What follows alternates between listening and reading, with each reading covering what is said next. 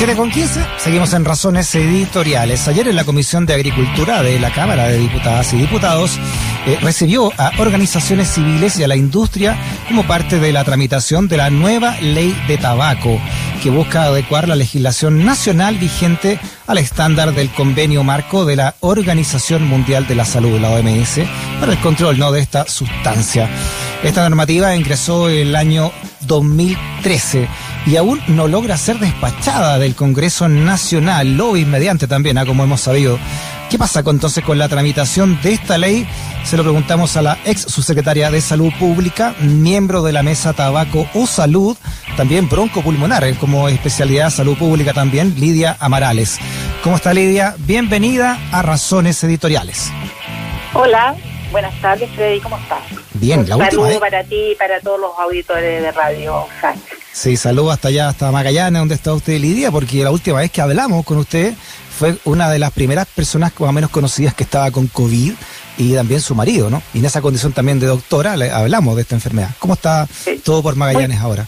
Muy bien, con un día soleado, precioso. Ya, el COVID ya, pero se sigue ahí dando la pelea, ¿no? Porque salió, Magallanes salió ya de, toda, de toda eh, fase, ¿no?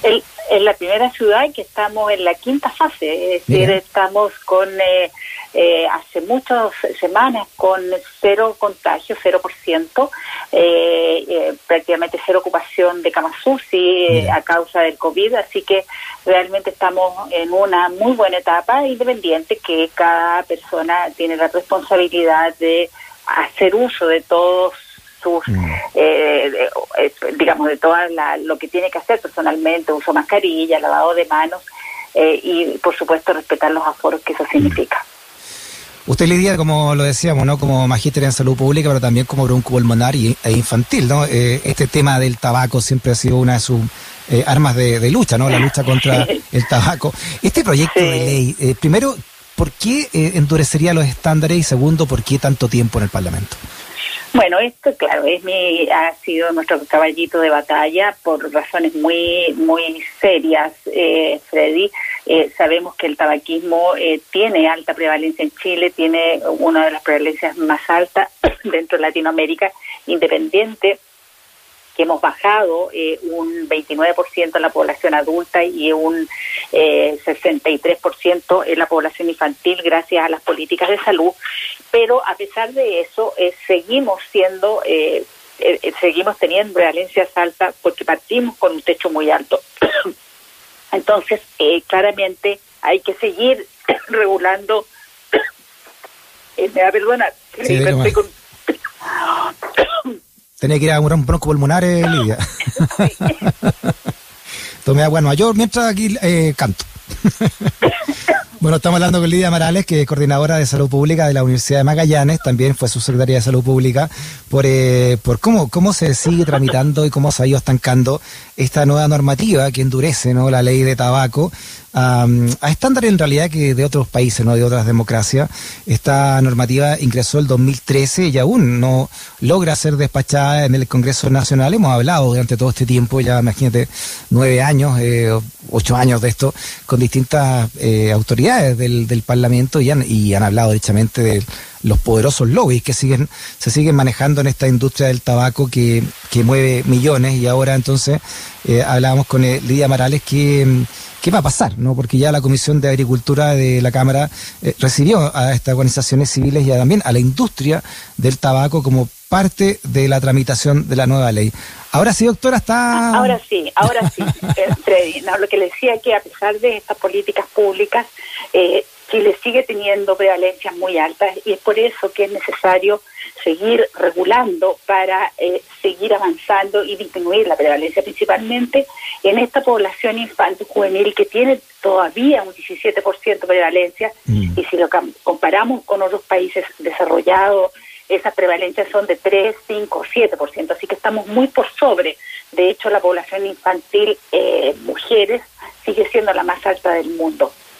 Y esa es la razón por la cual nosotros desde esta mesa Tabaco Salud eh, hemos estado haciendo e impulsando y haciendo toda la abogacía necesaria para poder eh, hacer que esta ley, que como usted dice, Freddy, está desde el 2013 en el Parlamento y eso lo tengo que decir porque es así gracias a que el senador Coloma y el, senador UDI, dos diputados de la UDI, lo llevaron a la Comisión de Agricultura para que durmiera y lleva durmiendo desde esa época, salvo ahora que se le acaba de colocar eh, urgencia a este proyecto de ley.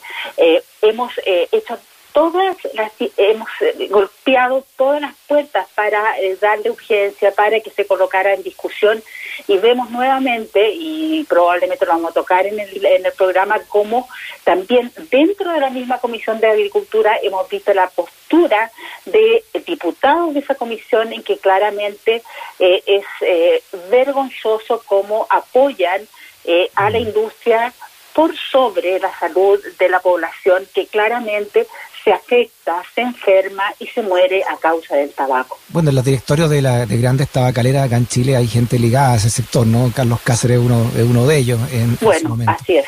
él fue director y él eh, pertenece a Libertad y de Desarrollo mm. y eh, los diputados que llevaron, el senador y los diputados de la bancada UDI eh, pertenecen a Libertad de Desarrollo y bueno, los diputados Barros, que ha sido uno de los mayores eh, eh, opositores a esta ley, con eh, además Freddy ha sido realmente, y lo pueden ver ustedes en, la reunión de ayer, como la reunión en que yo presenté la postura nuestra de la mesa tabaco ha tenido conductas xenofóbicas y conductas homofóbicas que han mm. sido realmente impresionantes. Ayer mm. Presentó uno de el doctor en economía de la Universidad Adolfo Ibáñez, el doctor Paraje, y eh, él es de nacionalidad argentina, lleva 15, 20 años en, Chile y lo que le ha dicho después de la presentación, una presentación brillante,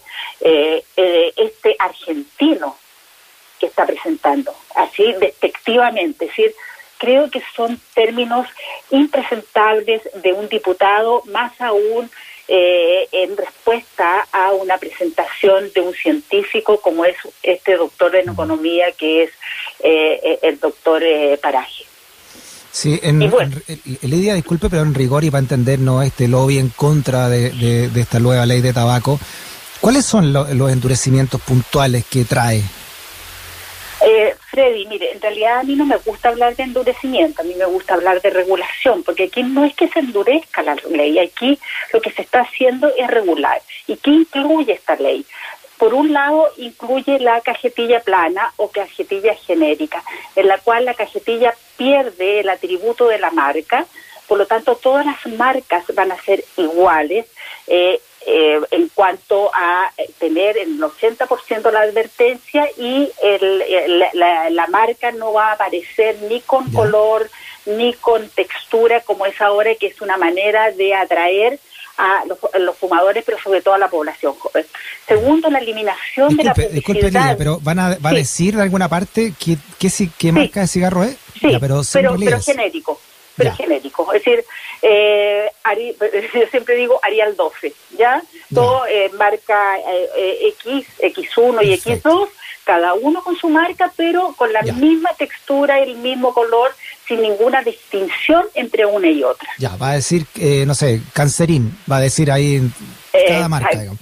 Exactamente, con la misma letra, Arial, gótica, etcétera, pero todas iguales, con la marca correspondiente para que las personas puedan distinguir qué cigarro quieren comprar, pero que no sea ese atributo el que lleve y llame la atención sobre todo a la población joven, como vemos ahora mm. que las cajetillas tienen colores, tienen textura, tienen distintas cosas que las hacen más atractivas independiente de la advertencia. Lo segundo que tiene eh, esta ley es la eliminación de la publicidad de los puntos de venta y vemos, y hay un estudio de todas las organizaciones de la sociedad civil en Latinoamérica, es que la industria tabacalera usa el punto de venta para atraer a los jóvenes. ¿Y qué significa eso? Que en los servicentros, en los lugares donde se venden eh, los, markets, eh, en el, incluso en, eh, en uno de los de los malls en Santiago donde estaba Moca, eh, hay imágenes grandes, eh, muy eh, atractivas, que atraen a la población infantil. Y ese atractivo está al lado de la venta de chocolates, a la venta de monitos, en que claramente el niño no distingue entre la compra de cigarro y lo normalista. Tercero, se elimina los el mentol como producto y todos los saborizantes. El mentol claramente produce y disminuye el efecto irritante de la vía aérea y, por otro lado también eh, produce cierta broncodilatación, por lo tanto eh, hace que se aspire más profundamente el tabaco eh, que lo que hace normalmente una calada sin un producto saborizante. ¿Y por qué es tan importante esto? Porque claramente, y así lo dicen los estudios hechos en Chile, el 80% de las mujeres fuman mentol y el inicio del consumo en los niños y en los jóvenes es con cigarro mentolado. Mm. Por lo tanto, es disminuir el atractivo para las mujeres, que son las más fumadores del mundo, y para los niños que inician precozmente el tabaco. Y lo otro que es importante también es eh, darle la potestad a las autoridades sanitarias para que sean fiscalizadoras, pero además sancionadoras de, eh, del, del, incumplimiento de la ley. Entonces, como usted ve, eh, Freddy, que en realidad no es que endurezca, sino que son nuevas regulaciones para evitar que los jóvenes, sobre todo, inicien el consumo de tabaco y que eso es lo que más nos eh, interesa a nosotros desde el punto de vista de salud pública. Lidia, así como está prohibido eh, tomar alcohol en la vía pública, ¿está prohibido fumar en la vía pública? No, no. Esta es una droga, esta es una droga legal.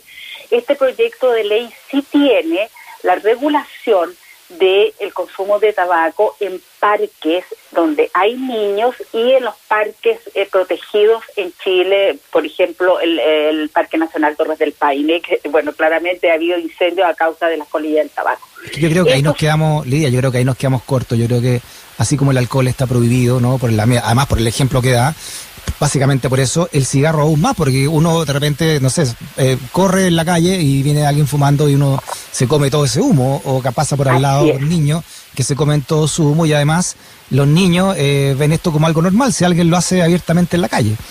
Bueno, eso es lo que se trata de hacer con estos proyectos de ley, eh, cuando nombré los anteriores, es desnormalizar el consumo del tabaco. Y esto, la prohibición de fumar en parques y en, lugares de sala de juegos de niños, parques de juegos de niños donde asisten los niños, es la razón es esa, en que claramente el tabaco, el humo del tabaco llega hasta dos metros al aire libre eh, y entonces el niño pasa a ser un fumador pasivo habiendo elegido obviamente no ser fumador. Y eso está demostrado que afecta en la salud de ese niño, aumentando las enfermedades infecciosas respiratorias eh, y hasta el COVID. Es decir, está demostrado que el COVID tiene una relación con el aumento de la incidencia y de la prevalencia y la gravedad en las personas que son fumadoras activas o fumadoras pasivas.